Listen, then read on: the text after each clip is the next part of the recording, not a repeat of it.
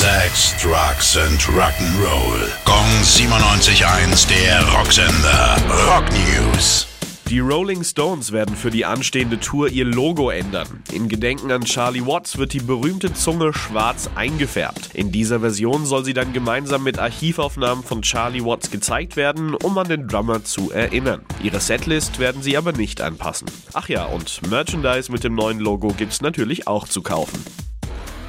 Die Black Keys haben eine Jubiläumsedition ihres Albums El Camino angekündigt. Zum 10-Jährigen gibt's unter anderem eine Super Deluxe-Variante auf fünf Schallplatten. Mit drauf sind da auch bislang unveröffentlichte Konzertaufnahmen. Erscheinungsdatum ist der 5. November.